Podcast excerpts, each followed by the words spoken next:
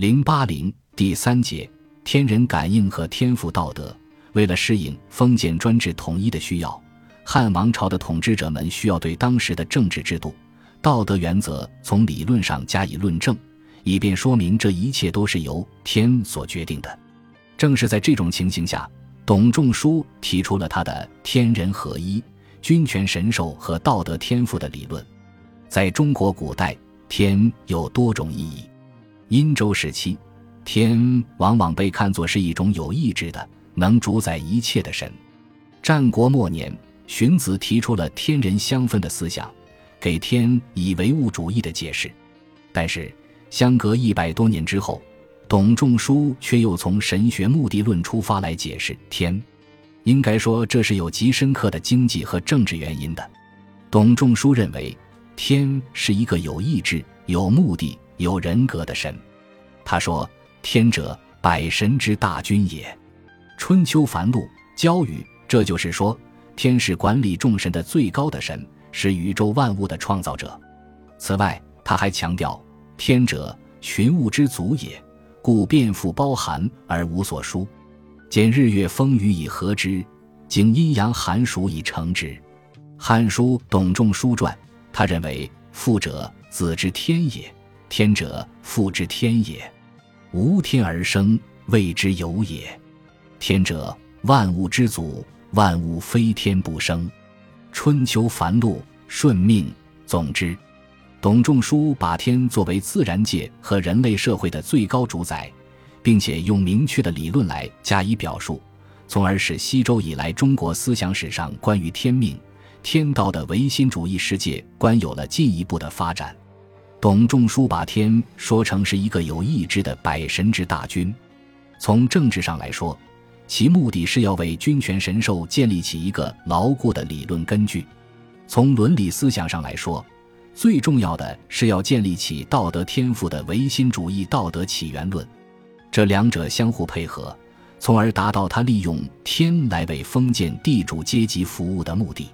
他说：“王者承天意以从事。”《汉书》。董仲舒传：天以天下于尧舜，尧舜受命于天而王天下。春秋繁露，尧舜不善以汤武不专杀。同样，对于汉武帝来说，既然是天之所大奉使之王者，《汉书·董仲舒传》，因此必有非人力所能治而自治者，此受命之福也。同上，这就是说，君主之所以能统治天下，都是天的意志的体现。为了强化君权神授和天的意志的神圣不可侵犯，以便建立起封建君主的绝对权威，董仲舒又进一步提出了他所谓的“天人相与、天人感应”的理论。什么是天人相与或天人感应呢？董仲舒把天说成是一个最高的政治统治者。陈吉案春秋之中，是前世以行之事，以观天人相与之际，甚可畏也。国家将有失道之败，而天乃先出灾害以遣告之，不知自省；又出怪异以警惧之，尚不知变而伤败乃至。同上，帝王之将星也，其美祥亦先见；其将亡也，夭姿亦先见。春秋繁露，同类相动。为了说明天和人是能够相互感应的，董仲舒又提了一个人负天数。春秋繁露人负天数的理论。把人说成是神按照自己的形象而造出来的，人就是天德的副本。天有什么，人也有什么。他说：“人之为人，本于天，天亦人之曾祖父也。”春秋繁露，为人者天，天和人是怎样相似呢？董仲舒在《春秋繁露》中说：“天以中岁之数成人之身，故小节三百六十六，复日数也；大节十二分，复月数也。”内有五脏，复五行数也；外有四肢，复四时数也。乍是乍明，复昼夜也；乍刚乍柔，复冬夏也；乍哀乍乐，复阴阳也；心有纪律，复度数也；行有伦理，复天地也。春秋繁露，人复天数。在董仲舒看来，不但人的形象和天的形象相同，甚至人们的行为规范、道德品质也都是和天相对应的。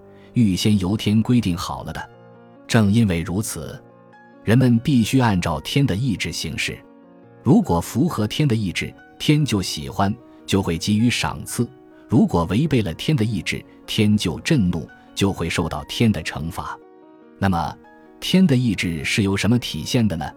董仲舒认为，皇帝的所作所为就是天的意志的体现，老百姓必须按照皇帝的意志办事。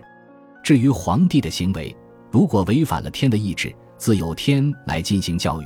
如天会降下灾异现象进行警告，使其觉悟；如继续冒犯天意，天就会给予惩罚。董仲舒的“天人感应”说的主要目的是要巩固地主阶级对人民的统治，但同时也妄图用这一理论来劝告统治者推行仁政，不要违反天意。董仲舒制造的这一理论差一点使自己因此而被处死。据《汉书·董仲舒传》记载。仲舒治国，以春秋灾异之变推阴阳，所以错行，故求雨，必诸阳，纵诸阴，其直于反噬，行之一国，未尝不得所欲。终废为中大夫，先是辽东高庙长陵高原电灾，仲舒居家推说其义。注：公元前一百三十五年，皇帝祭祖的地方长陵高原殿有了火灾，很不吉利。接着在辽东的高庙。又出现了火灾，董仲舒从天人感应出发，认为这是上天对武帝的行动不满，借此提出要汉武帝采纳自己的意见。靠草稿未上，嘱咐掩后仲舒私见，及之，窃其书而奏焉。上诏示诸儒，仲舒弟子吕不书不知其诗书，以为大愚，于是下仲舒立，当死，诏赦之。仲舒遂不敢复言灾异。董仲舒提出天人感应、君权神授和天赋道德的观念，其重要目的之一就是要宣传他所谓的“道之大，源出于天，天不变，道亦不变”《汉书·董仲舒传》的思想。什么是道？就是封建社会的纲常礼教。董仲舒说：“道者，所由事于治之路也。”仁义礼乐皆其具也。同上，一个社会之所以能子孙长久安宁数百岁，此皆礼乐教化之功也。同上。